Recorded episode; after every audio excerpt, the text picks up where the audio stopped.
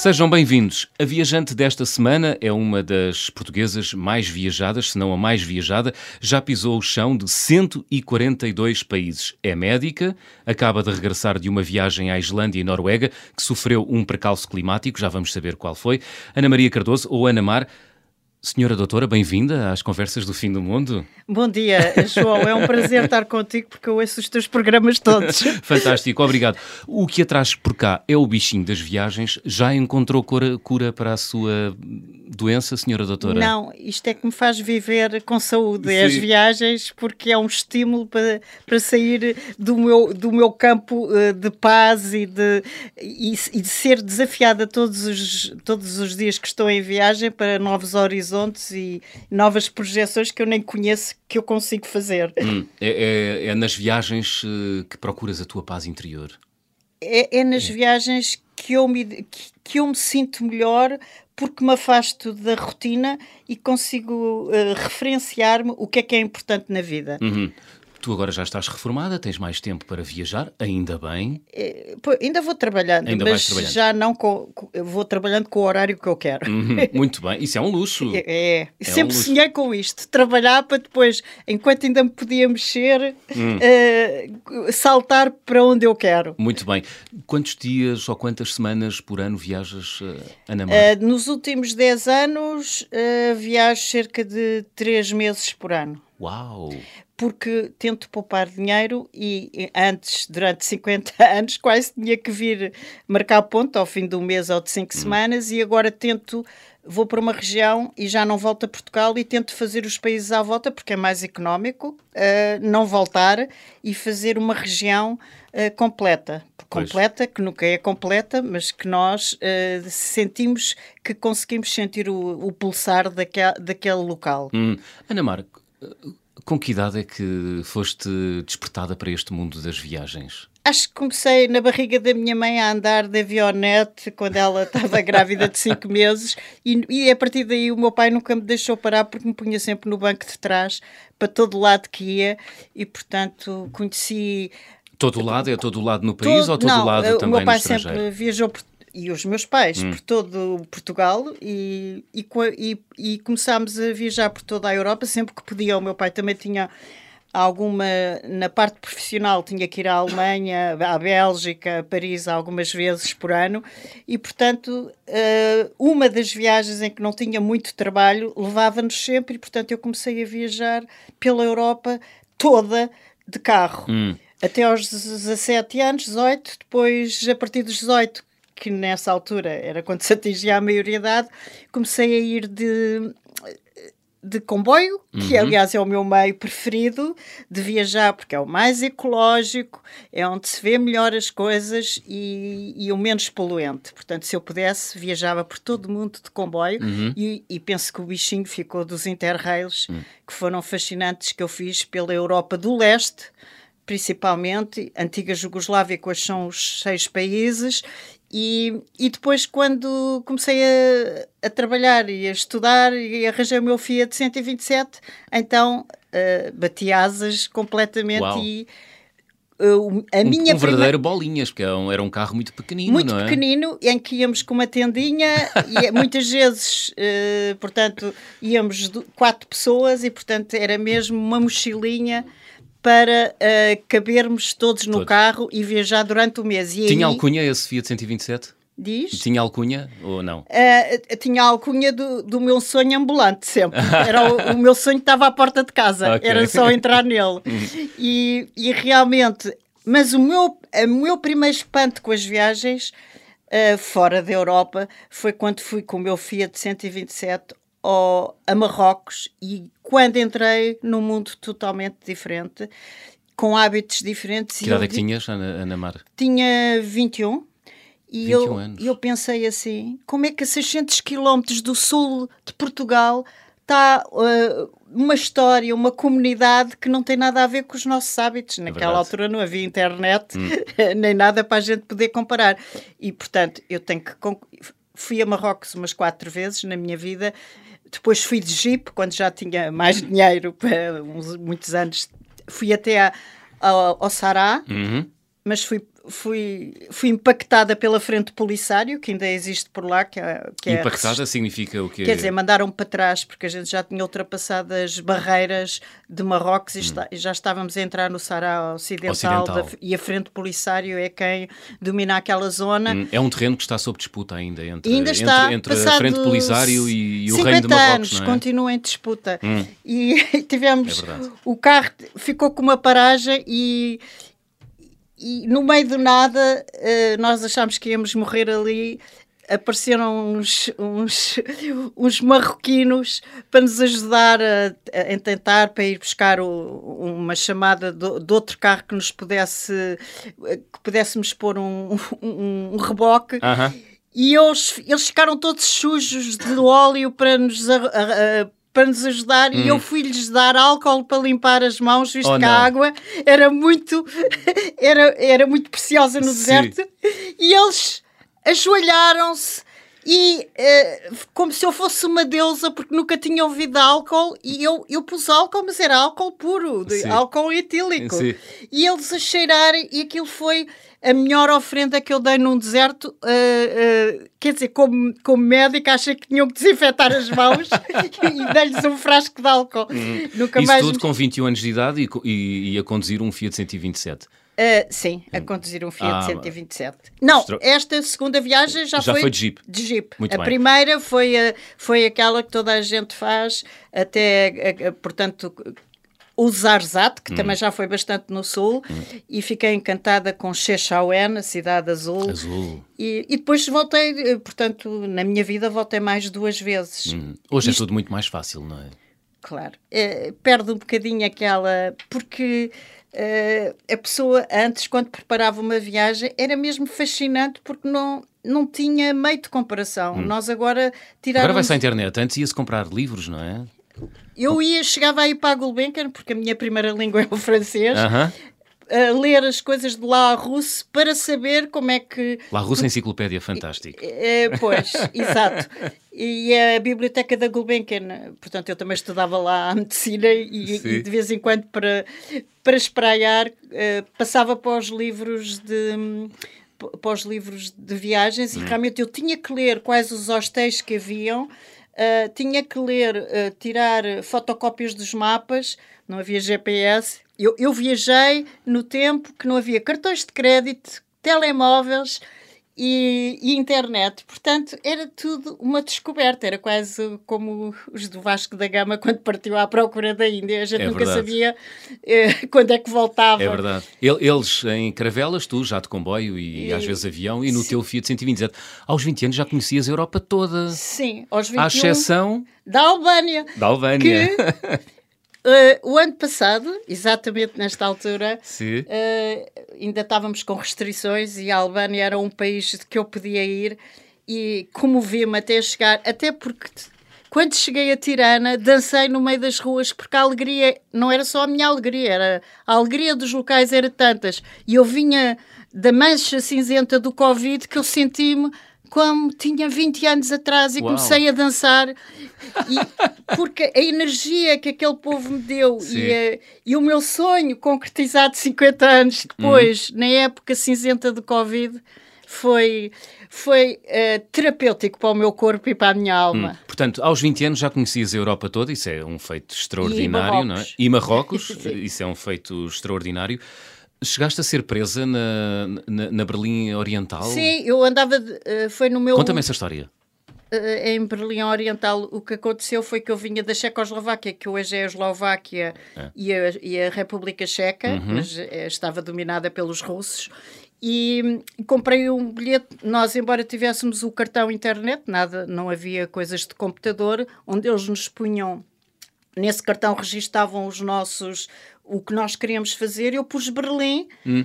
e, e, apanhei, cheguei a, a, Praga, apanhei um comboio para Berlim, mas que, não reparei que era Berlim Este. E para ah. Berlim Este era mesmo comunista e não se podia uh, passar de Berlim Este para Berlim Oeste sem, sem, ter um visto que era no país, no meu país, que se arranjava.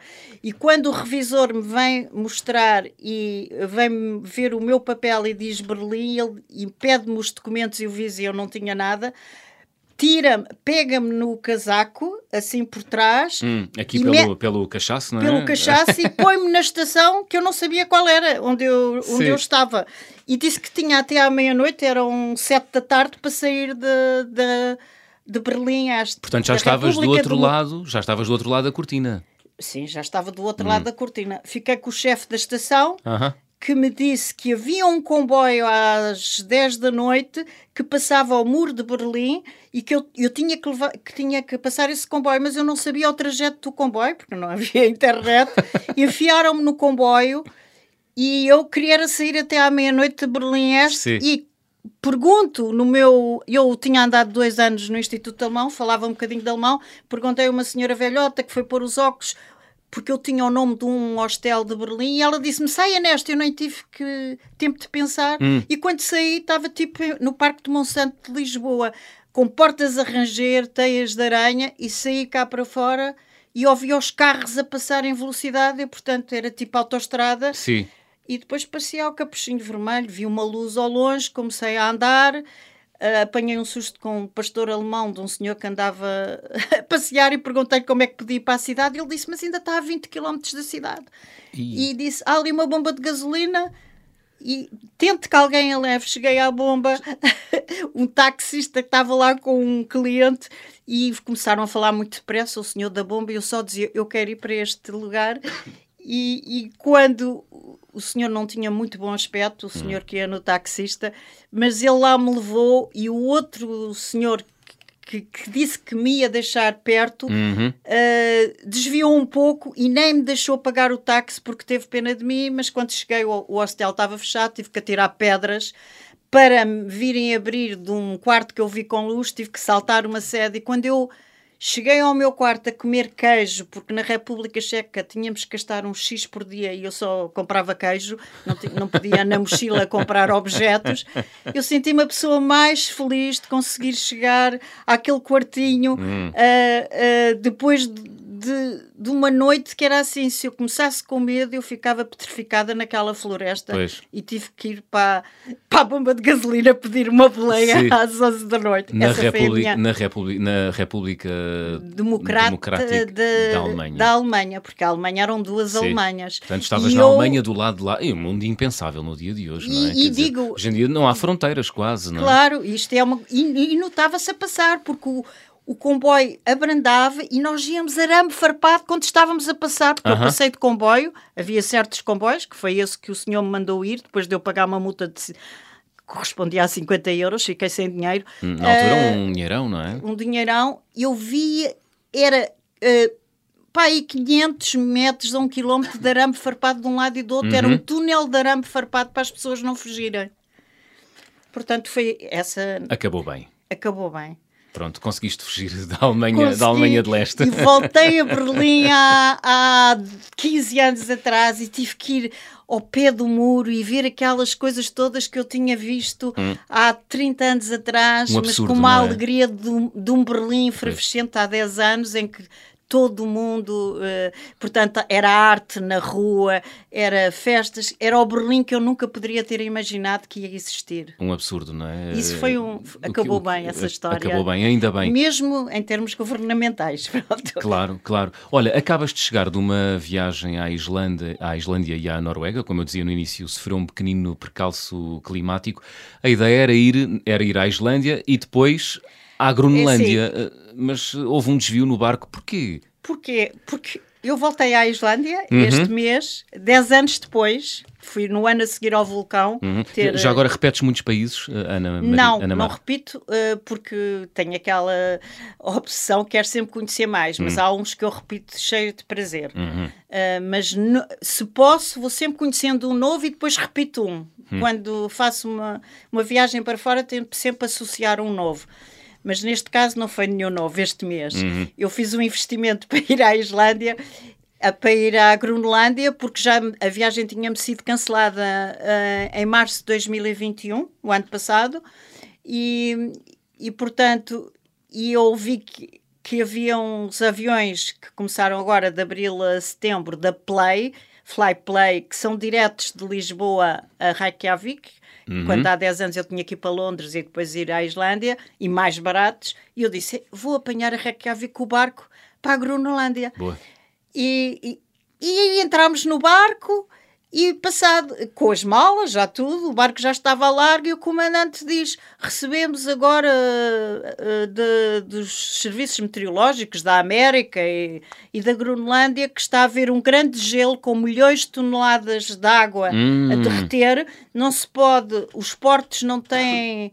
Não têm, uh, portanto, os barcos não conseguem pôr as pessoas em terra, os barcos pequenos. Ah porque foram toneladas de água que fizeram subir uhum. e o risco de icebergs que se estão a desprender, porque 16 graus tiveram quando eu estava, foi dia 14, isto aconteceu a 15 de julho, uhum. eu parti a 14 e, e portanto. Uh, Estavam ice... 16 graus, que é uma temperatura. Que não existia na Islândia, acho que existiu uma vez, mas há dezenas de anos que não havia. Okay. Que corresponde a esta onda de calor na Europa e uhum. em Portugal. Uh, como todos sentiram agora. Exatamente. E, portanto, começou a, a desprenderem-se icebergs e a nossa embarcação também não era assim uh, grande coisa. E o comandante resolveu, como já tínhamos pagado, irmos para a Noruega fazer uma visita, onde eu fui a terceira vez da minha vida. À com... Noruega? À Noruega. Fui parar à Noruega. Quando então não, chegaste, não chegaste a ir à Groenlândia? Ainda não, tem, ainda no tens... mar eh, da Groenlândia, mas uh, virámos para a direita em vez de hum. continuar à esquerda. Muito bem. Por foste, cima da Islândia. Foste parar à Noruega, que dizes que é o país uh, é, europeu... É o, desde os meus 18 anos, Sim. primeira vez que fui à Noruega, já fui mais duas contando com a deste ano, e eu considero o país mais bonito da Europa. É tão bonito como a Nova Zelândia, que, que eu conheço a Nova Zelândia dos pés à cabeça, estive lá três vezes, e, uh, e portanto, com os fiordes, e tem dezenas de fiordes, e a Noruega só tem meia dúzia de fiordes. Hum.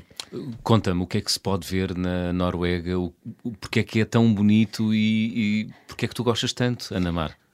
A primeira vez até gostei porque fui, do, fui de Estocolmo para, para Oslo uhum. e depois para Bergen e nunca tinha andado a, num comboio em segunda classe com bancos reclináveis, com mantinhas de lã, uh, pagando, no, nessa altura nem paguei, porque Sim. era o, o, bloco do Interrail, Sim.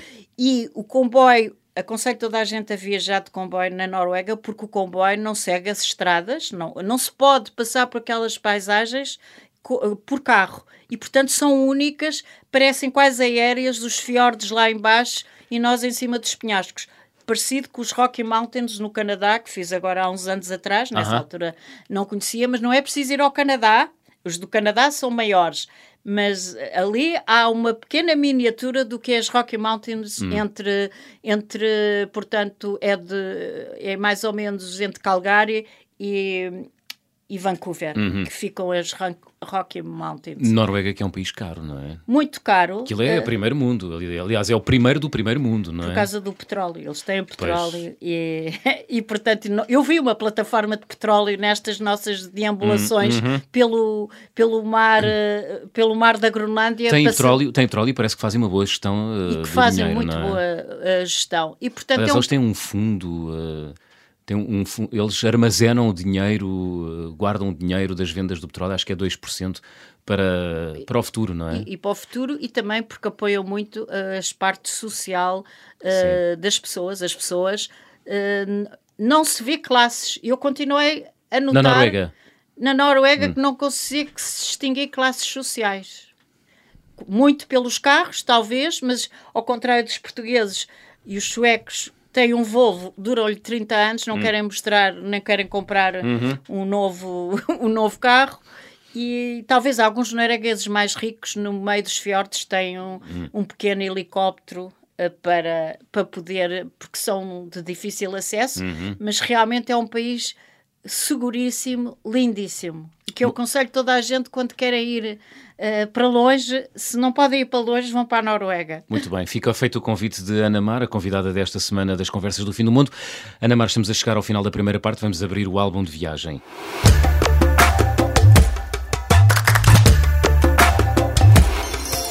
Ana Mar, guardas algum objeto em casa que tenhas trazido das tuas viagens que seja assim especial? Sim, eu estou na fase minimalista, vou-me despegando de tudo, Ah, é? eh, portanto, cada vez tenho menos coisas. Mas eu comecei há 25 anos, Hum? deram-me uma máscara no Quênia Maasai, numa aldeia, Uhum.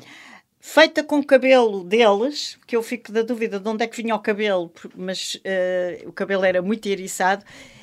E a partir daí comecei a comprar uma máscara em cada sítio e tenho máscaras, dos- só não tenho da Antártida, tenho máscaras dos cinco continentes, porque é feito com produtos locais, é feito com artesãos locais, é a arte ancestral que está naquelas máscaras. Eu tenho um quarto, uma sala só, e é a única coisa que eu tenho de viagens, eh, uma sala com Só as com paredes máscaras. das minhas 25 máscaras. Muito bem. Ana, já nos explicaste na primeira parte que gostas muito de viajar de comboio, já nos explicaste que tens uma paixão enorme pela Noruega, explicaste porquê também. Já pisaste o chão de 142 países e há uma pergunta que eu tenho aqui na minha cabeça desde a primeira parte. Onde é que tu ainda não foste e que queiras muito ir?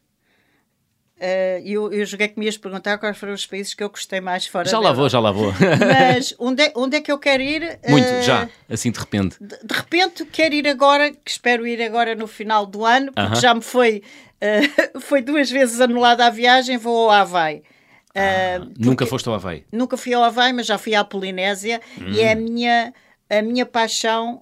portanto, em termos de mar, eu sou a fã do Pacífico e principalmente da Micronésia, Uhum. em que destaco a Nova Caledónia, que está a, a, este mais, a oeste mais ou menos com as Filipinas, Indonésia, a, a sul, eh, eh, portanto, tem tem a Polinésia e à, à direita, uh, a, a sul, peço desculpa, tem Papua Guiné e depois tem a Polinésia. Ah, aquilo é, acho um, que é um rendilhado de, de, é, de é a ilhas, é? zona do mundo que eu acho mais bonita para mergulhar, Ah. para estar e com poucos turistas, porque é a zona onde não há turismo Hum. uh, de massas. Uh, Claro que há sempre turistas em todo lado no, no mundo que corre, mas é o meu país de eleição, a minha ilha de eleição para é a Nova Caledónia, Hum. que fica na Micronésia e, e portanto eh, onde eu agora quero ir, que também é do Pacífico, é o Havaí.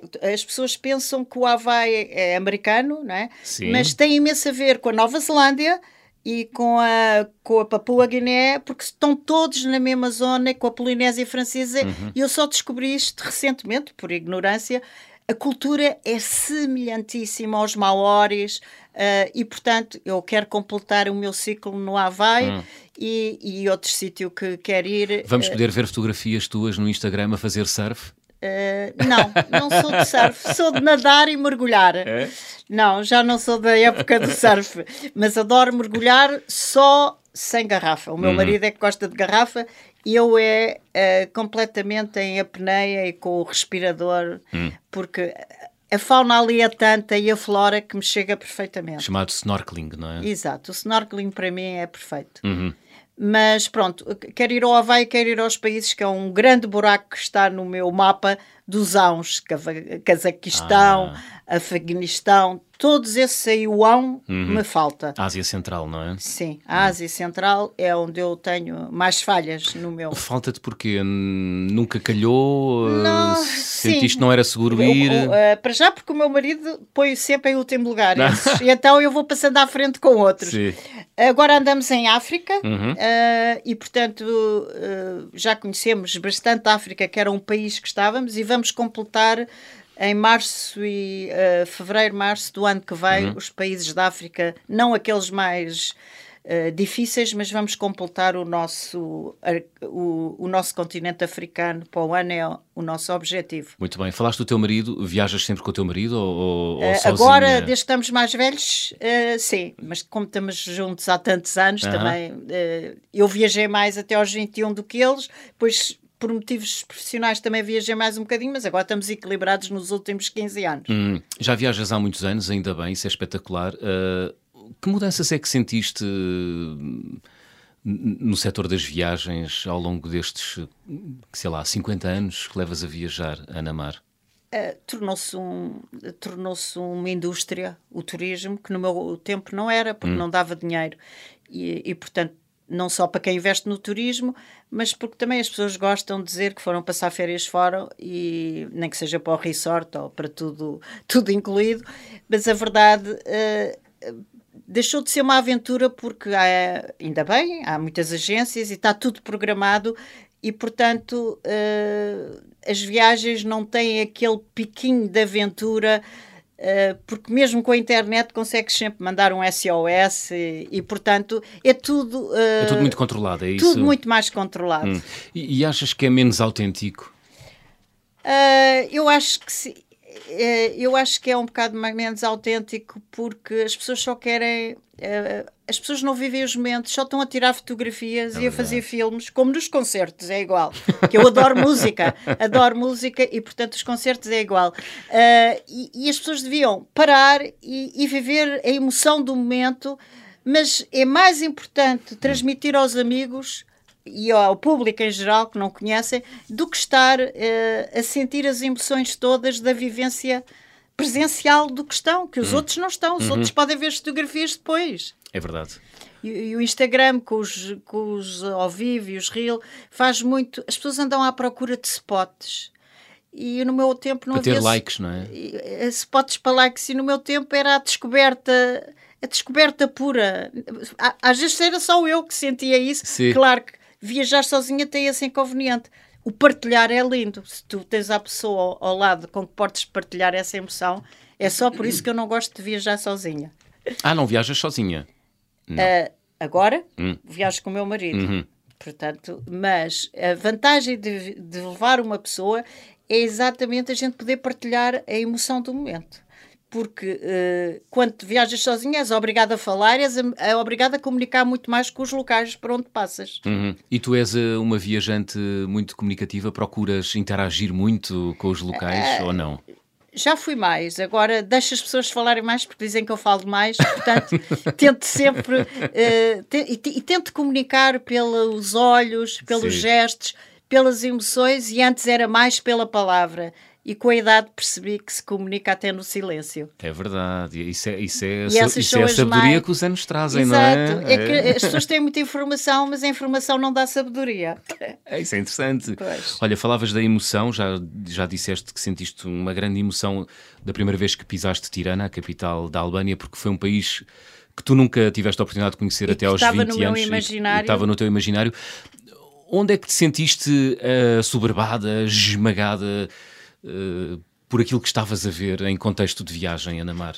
Foi na Antártida. Hum. Porque eu senti-me, eu não gosto de viagens espaciais, nem quero viagens futuras. Eu preferia uh, sempre viagens até agora, porque o planeta está-se a estragar e, portanto, eu não me interesso ao futuro. Uh, quero que ele seja preservado o mais possível até agora. E a Antártida eu tive a noção que era uma viagem espacial em que eu entrava no planeta branco e, e de um silêncio uh, absoluto. E, portanto, essa foi a mais impactante da minha vida. E, mas aconselho quem puder, numa mais menos cara, porque esta é a mais cara, uhum. foi a viagem mais cara que eu fiz, aí esta também é cara, mas quem puder ir em família para ver o que é a verdadeira natureza, ir a, às Ilhas de Galápagos, que têm um número X de turistas por ano, uhum. mas para ir com miúdos uh, miúdos crescidos ou não, uh, é, vê-se como o mundo era quando o homem não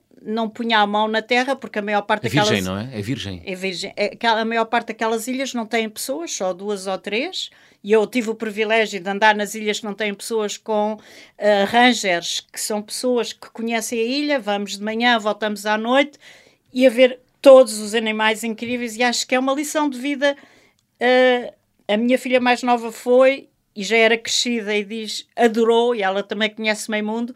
E eu aconselho o João e os outros, quando puderem, a irem em família, porque é o mundo como o mundo devia ser e como eu sonhava o mundo. As Ilhas Galápagos. Galápagos. Mas pronto, há dois países que eu me sinto extremamente bem, que é a Tasmânia, uh -huh. que nem é a Austrália nem a Nova Zelândia, que eu conheço lindamente. Os últimos sete anos dediquei-me à Oceania. Uhum. E a Tasmânia tem um bocadinho da Austrália.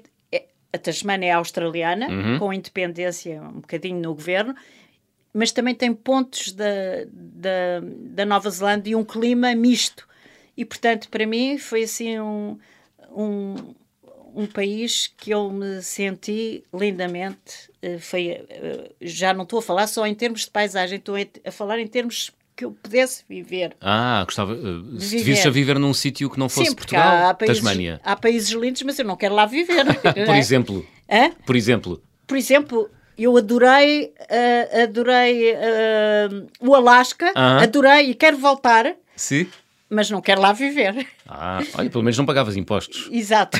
Mas é, é lindo, lindo. É nacional geográfico nos meus olhos. Exato. Mas é inóspito, não é? É difícil viver ali. Sim, é, é, difícil, mas é tão bonito e tão colorido, um bocadinho também como a Noruega, as casinhas. Hum. Uh, nunca comi tanta, eh, enquanto aqui se come sardinhas, lá comia lagosta e caranguejos do Alasca todos os dias Uau. em caldeirões na rua a ferver. Portanto, as sardinhas de lá é o marisco, é, corresponde o nossas sardinhas ao marisco de lá. Fantástico. Mas não só porque que adoro comer coisas em todos os sítios que vou, quero é comer comida local, uhum. mas no Alasca nós adoramos marisco e, portanto, e peixe, pouca carne, e, e, lá é um paraíso e uh, os, os animais que se vêem, estive, ia a fazer um trilho, vejo um urso parado no cimo, um urso que era três vezes maior do que eu, uh, é incrível, uh, é assim, é assim daqueles que eu quero voltar. E depois é há o... grandes montanhas e mares gelados. É, é as montanhas é? como na Noruega, a pique sobre o mar, pois. pronto.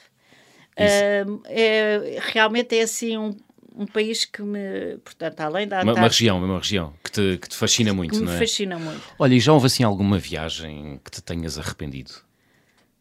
Uh, arrependido, não. Arrependi-me de não seguir. O... foi, foi em fevereiro de 2020. Aham. Uh -huh. Eu, como médica. Portanto, início da pandemia? Sim, foi logo no princípio. Eu fui-me embora a 9 de fevereiro. Aham. Uh e já se falava da pandemia. Eu até já levei luvas em fevereiro, 9 de fevereiro, e máscaras, uhum. mas pensando nunca utilizar, porque eu ia para a Oceania, ia para a Nova Zelândia, ia para o Havaí, passando pelo Tahiti. Uh, e, e, portanto, quando, quando saí da Nova Zelândia e cheguei ao Tahiti, fui apanhada, eles não nos avisaram foi o primeiro voo do Tahiti desse dia, Polinésia Francesa, e prenderam-nos uh, no, no aeroporto. Uh, nós, Por razões sanitárias. Uh, porque tinha, tinha, nesse dia tinha sido decretado às 6 da manhã, nós chegámos às 9, -huh. nível de segurança 4, em que já não podíamos ir para os hotéis, já não podíamos Ai. fazer nada. Hum. E depois de estarmos 3 horas no aeroporto a fazer questionários, e nós levávamos máscara já. Uhum no dia 6 de março, isto foi dia 6 de março uh, de 2020, uh, nós ficámos para o fim e depois, quando eles já estavam cansados de interrogar o. Ah, e punham-lhes umas pulseiras vermelhas que não podiam sair do, do aeroporto. Eu tinha um Airbnb, o Airbnb marcado, uh, tinha o, o, nome do senhor e disse que ia, ia para a casa do senhor Guillaume, que era meu amigo, uh -huh. que tinha uma casa no jardim, que era verdade, uh, independente da, da, da, vivenda e fomos os únicos dos 200 e tal que nos deram pulseira verde uhum. Uh, e nós achámos que estávamos chafos, não é? no primeiro dia ainda alugámos o carro e vimos tudo. No segundo dia recebemos um papel que tínhamos que entregar o carro porque não podiam andar carros na ilha. No segundo dia fomos ao restaurante que tínhamos ido na véspera, já era só takeaway. No terceiro, o restaurante já estava fechado. Arranjámos uma cabana de madeira em cima da praia. Os polícias tapavam a praia com, como se tapa aqui para os carros, com uma fita, uma fita. E a praia, só podíamos ir à praia depois das seis da noite, que era quando eles se iam embora e nós uhum. tomávamos bem. Uhum. Tínhamos de ter um papel só para ir ao supermercado, que foi a dona da casa que nos deu e começámos a ver que estávamos sitiados, porque nós pensámos, vamos ficar no... No, no Tahiti. Sim, no Tahiti, Tahiti. Polinésia Francesa. Hum. Pensámos assim, vamos ficar aqui de férias, mas já não se podia fazer nada. Pois. Uh, e... Férias, compra... entre aspas, não é? Retidos. Sim, porque nós não sabíamos que a pandemia chegar à, à Oceania não tinha casos. Exato. Ainda de Covid, quando a Europa começou a ter. Hum. Aquela foi a última a chegar.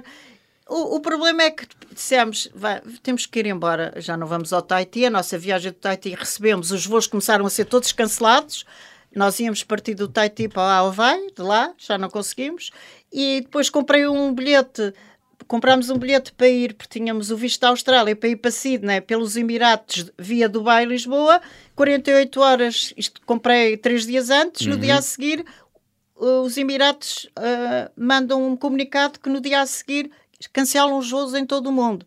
Depois uh, tentei ir pela Nova Zelândia. Uh, Igual. Comprei o voo, Los Angeles, tinha escala em Nova, na Nova Zelândia, em, Auckland. Uh, fomos para o aeroporto e, entretanto, o voo foi cansado porque no dia 16 de março a Nova Zelândia entrou em nível 6 de, de regime máximo. Ah. Voltámos novamente e depois a senhora do aeroporto disse: o aeroporto vai fechar amanhã à meia-noite, vocês têm que ir no último voo para São Francisco, que era a América que estava a cair tordos de Covid.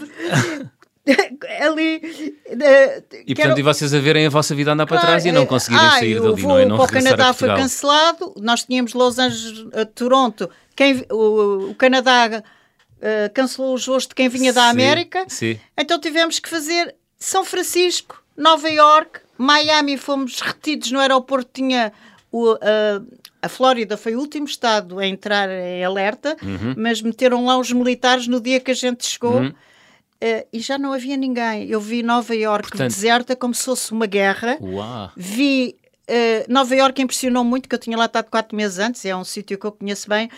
Éramos seis ou sete pessoas, tudo fechado, lojas, tudo, e os voos iam com 20 pessoas. Eu fiz São Francisco, uh, São Francisco, Nova York com 20 pessoas e Nova York, Miami éramos 7. E, e viemos no último voo da TAP que chegou a Lisboa dia 1 de abril e o aeroporto fechou. Portanto, demoraste uh, demorei um mês? Não, 16 dias 16 a chegar. dias a chegar a casa. E a perder dinheiro todos os dias. Ah, pois. Só consegui recuperar uh, quase tudo. Ainda há um da Nova Zelândia que querem que eu vá lá. Uhum. Agora, em março, o Havaí pagou-me este março os, os voos do Havaí, dois anos dois e meio. Porque eles iam sempre prolongando para 2021, pois. 2000. Portanto, não tens foi, para aí créditos de aviões, foi nunca um mais acaba. Por isso é que eu vou ao Havaí este ano, outra vez, não é? tenho que ir recuperar. Mas essa foi a viagem, um stress hum. muito grande. Imagino, imagino. A viver imagino. numa cabana na praia. Não é nada mau. Pois, mas com a polícia uh, em frente. Ana Mar, estamos a chegar ao final do nosso programa. Vamos fazer check-out? Sim. Vamos embora. Então, vou pedir-te para completares as habituais frases. Na minha mala vai sempre. Nos últimos cinco anos, aconselho toda a gente um e-reader, porque eu levava os, os livros, que nunca eram muitos, uh -huh. uh, que nunca chegavam, porque a gente viaja por muito tempo, e, e, depois deixava os livros nos sítios, que a maior parte das pessoas não fala português para os sítios onde eu vou, e agora tenho 80 livros no e-reader, não pesa, é ecológico, não abata árvores. Muito bem. E portanto o e-reader é a minha companhia. A viagem com mais peripécias? Foi de, do Tahiti Sim, para, para, Lisboa, para Lisboa no, em março de 2020. Muito bem. O carimbo de passaporte mais difícil de obter até hoje, qual foi? O, o carimbo uh, mais difícil, eu, eu digo quase que foi que foi esse mesmo de Berlim Este para Berlim Oeste, ah. porque, porque foi, uh, foi um ultimato que, se, que, eu não sabia se ia ficar presa, por hum. isso esse foi o mais difícil, mas não foi programado. É uma história que podem ouvir na primeira parte. A recordação de viagem mais cara, qual foi? A, a, a, recordação de viagem mais cara, a viagem mais cara foi à Antártida, mas a recordação é do Irão, uma Só, essa, essa, viagem custa alguns milhares de euros, não é? Sim. Uh, portanto, Muitos. Muitos. Uh, por isso essa é a viagem assim que nem comprei nada. Também e, e, só há animais e gelo. Exato. E, e o gelo derrete. Uh, ainda há quem traga areias, isso que eu não trago, mas água, não. É água com milhões de anos, hum, tem hum, a grande hum, vantagem. Hum, mas comprei uma caixinha uh, de madeira trabalhada no Irão com, com pedras semi-preciosas, marfim, madeira, e a caixa é tipo cilíndrica, abre-se de um lado para o outro, pode caber lá um pergaminho, pode caber uma caneta antiga, pode caber uma mensagem, e é uma caixa linda. Linda. Eu não precisava daquilo para nada, Hum. porque já nem uso canetas de tinta permanente, Uhum. não tenho pergaminhos em casa já. Mas aqui é um É objeto, um objeto lindo. que às vezes apaixonamos por objetos, E não é? o Mesmo Irão assim. também está no meu coração, por isso fiquei com o Irão. Muito bem. A refeição mais estranha? A refeição mais estranha agora foi há, há 28, 30 anos, quando fui a primeira vez à Tailândia, Aham. em Chiang Rai, que nessa altura passámos a fronteira para a Birmânia e comemos, eh, portanto, agora toda a gente, é, mas há 25 anos não havia internet, eu não sei, mas disseram que tinha comido gafanhotos grelhados. Ah. Mas eu não aprecio esse tipo. Eu como as comidas locais, mas de preferência sem animais. Pronto. Ok. Mas Sem- foi os gafanhotos animais grelhados no meio da rua. Hum, Pronto. e era bom. Era bom, mas a gente só soube que era gafanhotos Pois. depois. Pensámos que era camarões. Ah, Portanto, o camarão passou a gafanhoto. olha, Ana Mar, gostavas de viajar com? Olha, eu não quero viajar para o futuro e gostava de viajar eh, antes da globalização, para trás, ao contrário de todas as pessoas. Ah, gostavas de viajar no tempo. No tempo para trás. Ias é até onde? Não é preciso muito tempo. Uh, 30 anos atrás era como eu idealizo e tive o privilégio ainda, Sim. porque para já menos poluição, as coisas ainda mais. E portanto eu não quero o futuro, porque o futuro vai ser sempre pior em termos de natureza, que é que é o que estamos a falar. Hum. Não estou a falar de qualidade de vida. E, e a globalização tornou tudo muito igual.